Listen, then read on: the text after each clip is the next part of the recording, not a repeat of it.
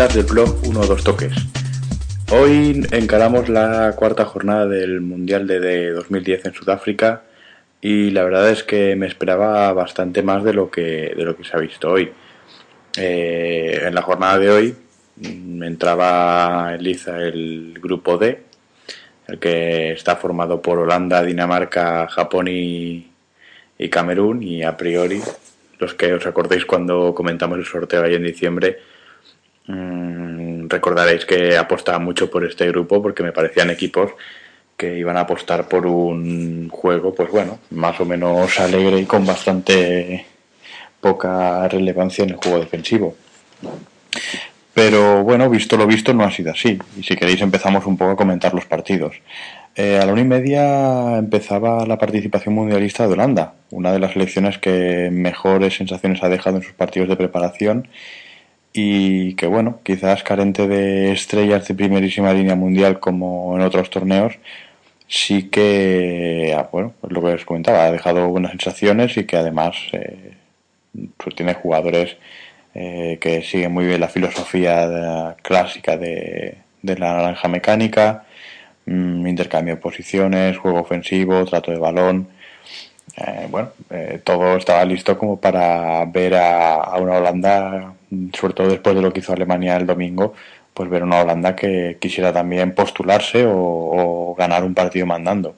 Su rival era Dinamarca, que bueno, era un equipo eh, muy veterano, todo hay que decirlo, cuenta con jugadores que sobrepasan la treintena como piezas fundamentales del equipo y, y bueno, quizás eh, unos lo vean como experiencia, otros lo vean como, como que no hay relevo generacional. Yo opto más bien por lo segundo. Y la verdad es que la dinámica que ha seguido el partido ha sido la de la de esta última selección, ¿no? la de la de Dinamarca, que ha, sabido en la primera parte parar a, a Holanda.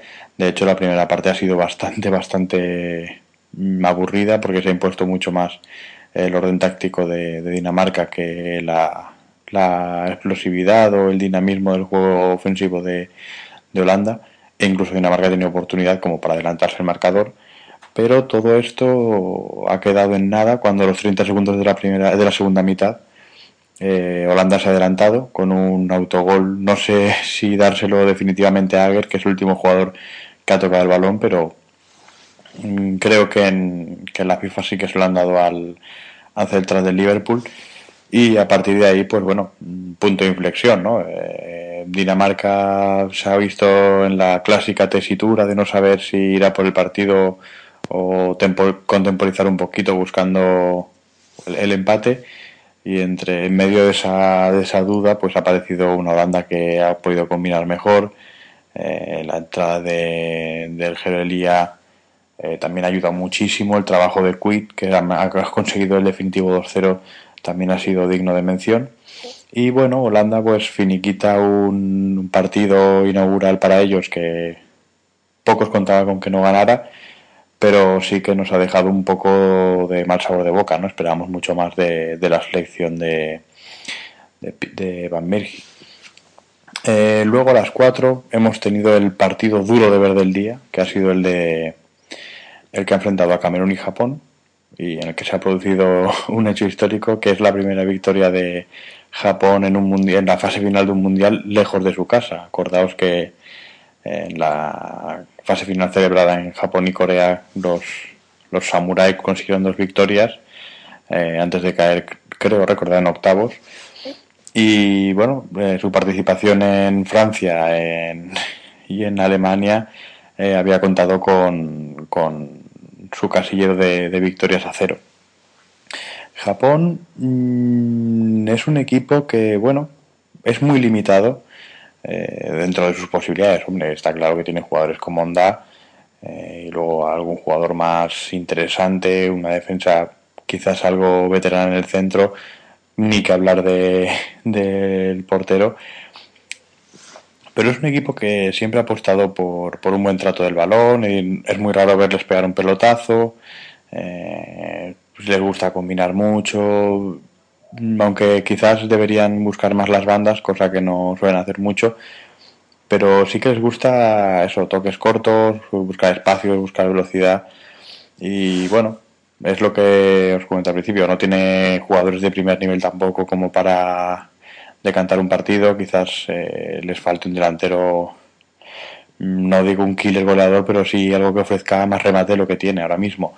Eh, de hecho, eh, Onda, el centrocampista del, del CSK, ha tenido que jugar bastante más adelantado de su posición habitual porque es el jugador con mejor eh, racha goleadora. Entonces, han querido aprovechar eh, su remate, sin ser delantero centro, para, para eso, para buscar el gol, que es el que finalmente ha conseguido el gol de la victoria en un desajuste defensivo de Camerún eh, que ha sido bastante escandaloso. Camerún, que por su parte mmm, ha sacado un equipo que a mí por lo menos me llamó bastante la atención. No estaba Kameni, no estaba Jeremy, que vale que no es el portento físico de antaño, pero aporta mucha veteranía al, al lateral derecho. Mm, tampoco ha jugado Song, el mediocentro de, del Arsenal, auténtico motor del equipo, no ha jugado. Eh, tampoco ha jugado Emaná y bueno, ante tanto cambio eh, ha sacado un equipo eh, yo dentro de mi ignorancia del fútbol africano diría que bastante inferior a lo que voy a haber sacado. Eh, con estos jugadores en el campo, los que no han sacado de inicio, pues yo creo que, hombre, es muy fácil jugar a las hipótesis a, a toro pasado, pero eh, yo creo que lo podría haber planteado mucha más eh, guerra a Japón. En Camerún, de hecho, creo que hasta la segunda parte no ha probado fortuna con las porterías y ya con el, con el marcador en contra y más por el orgullo herido que por querer mandar el partido. Así al final el partido pues se lo ha llevado Japón, un paso muy importante porque ya eh, empata, bueno, empata puntos, solo la diferencia de goles le deja por debajo de, Holanda. Es, bien cierto que esto acaba de empezar, es la primera jornada, pero bueno, seguramente Camerún ya haya dinamitado todas sus posibilidades de pasar a, octavos, ya que le quedan los dos partidos más complicados. Y Dinamarca, bueno, mmm, va a tener que jugársela todo por el todo con Japón. La verdad es que hace unas semanas ninguno pensaríamos escuchar esto, pero así se han dado los resultados. Poco más que destacar en el, en el partido de Camerún-Japón. Yo simplemente, pues, mmm, como sabéis, siento especial cariño por el fútbol africano, pero creo que Leguen se ha traicionado muchísimo con el planteamiento del equipo y sobre todo con los jugadores que ha puesto en el 11 para, para ejecutarlo.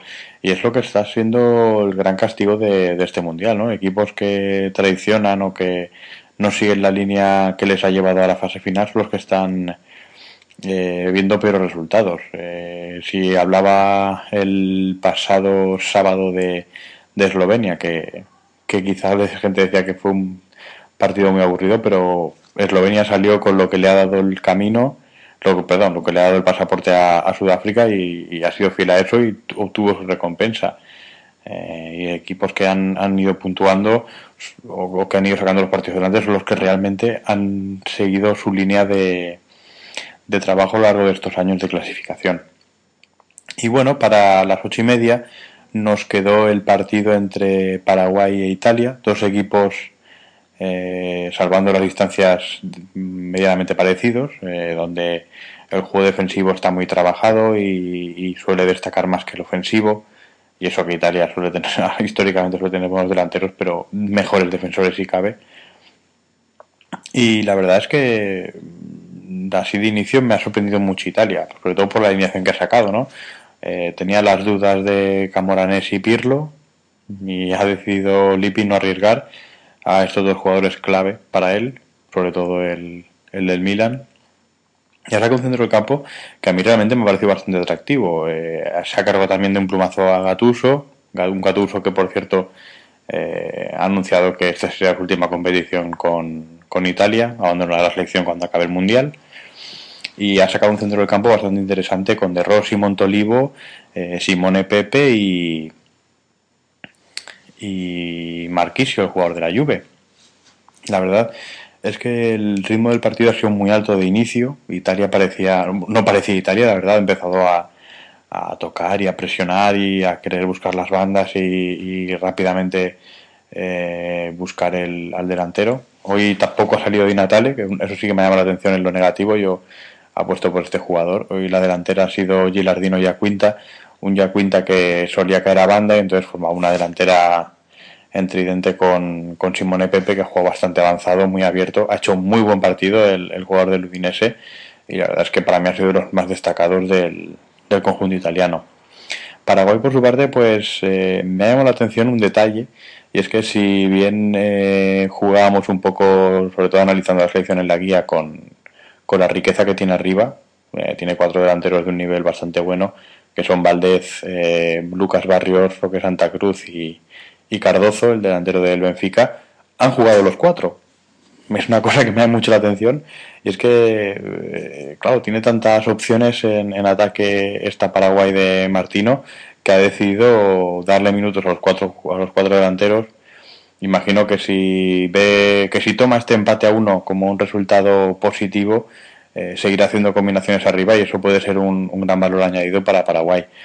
en el centro del campo la nota un poco dura, ha habido alguna entrada que, bueno, que no sé si el partido exigía esa dureza, pero también Italia ha tenido alguna que no, tocaba, pero me ha llamado la atención de, Paraguay, ¿no? O sea, un partido en el que en el que de inicio veías que se te complicaba, pero que poco a poco has ido metiendo en tu, en tu guion eh, este tipo de entradas me parecen un poco sobrantes. Y en defensa, bueno, en defensa han estado muy bien. Eh, da Silva ha controlado los delanteros. Eh, Antonio Alcaraz, el jugador del Brujas, ha, hoy de central, ha jugado muy bien. Bonet también me ha gustado mucho. Eh, ha sido un conjunto, una manera de jugar en colectivo, sobre todo en defensa, que, bueno, que es buena muestra de lo que es Paraguay desde hace mucho tiempo, ¿no? Un equipo que defensivamente es muy fuerte y que no se arruga ni aunque se le presente la campeona del mundo delante.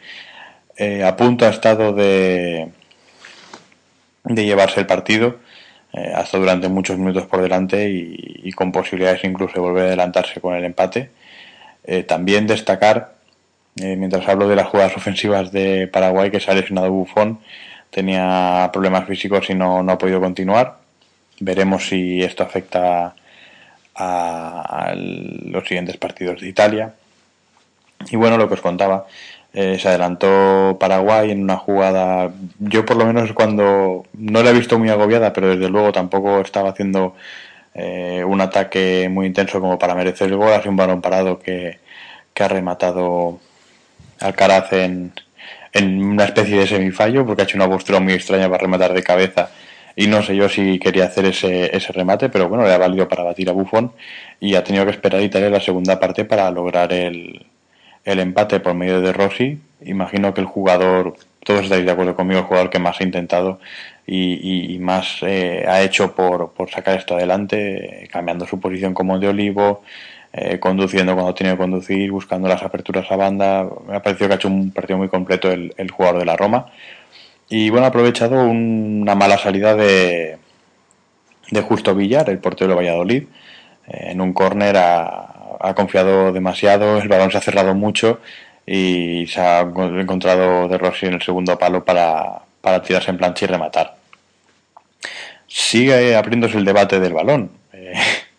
Eh, no sé yo si con la que ha caído en, en este partido, porque ha llovido muchísimo, el balón igual ha cogido algo más de peso y unido a los extraños y a las quejas que tienen los porteros de su, de su poco agarre, pues puede, puede haber influido. Yo creo que no, que estos son milongas, la verdad. Y además ese mismo balón para los dos porteros y para los dos equipos, no creo que debiéramos darle más importancia. Pero bueno, ahí está el dato, ¿no? Eh, un partido más y otra cantada de un portero más. Eh, algo pasa y no sé yo si, si al final van a tener razón los del balón y, y nos estamos columpiando todos los que les quitamos les quitamos importancia a este dato. Y bueno, esto ha sido la jornada número 4 de este mundial. Mm, con mañana tendremos el segundo partido del grupo D, el que enfrentará a Nueva Zelanda y Eslovaquia, un partido que bueno, a priori no puede parecer atractivo, pero Eslovaquia tiene algún jugador interesante que merece la pena ver como Weiss, eh, Hamsik o Skertel jugadores más o menos que tienen cierto recorrido en ligas potentes europeas. Weiss no mucho, pero, pero es un jugador que en serio, que si le dan confianza va, va a hacer mucho. Eh, y ya mañana empezará el grupo el grupo G, el que está formado por Portugal y Costa de Marfil que se enfrentarán y Brasil y Corea del Norte que cerrarán el, la jornada de, mañana. Eh, partido importante el de, el de Costa de Marfil y Portugal. Mañana veremos cómo se cómo se desarrolla, pero sigue la duda de, de Drogba. Veremos si forma parte del equipo, si tiene minutos o directamente es descartado por, por Sven Gunnar Eriksson. Y bueno, este ha sido el podcast número 4 del Mundial. Eh, os voy a recordar, como siempre hago antes de, terminar, las maneras que tenéis de contactar con nosotros.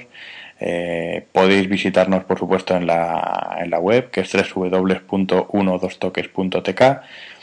Podéis eh, contactar con nosotros por correo electrónico, ya sabéis, eh, 12toques.gmail.com, eh, seguirnos en Twitter. Hoy he estado un poquito menos activo, tenía algo más de, de faena, no he podido comentar mucho los partidos.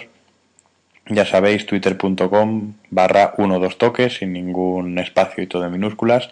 Y por supuesto, seguirnos en nuestra página de Facebook, ya sabéis, facebook.com barra 12 toques, también todo en minúsculas y sin ningún tipo de espacio.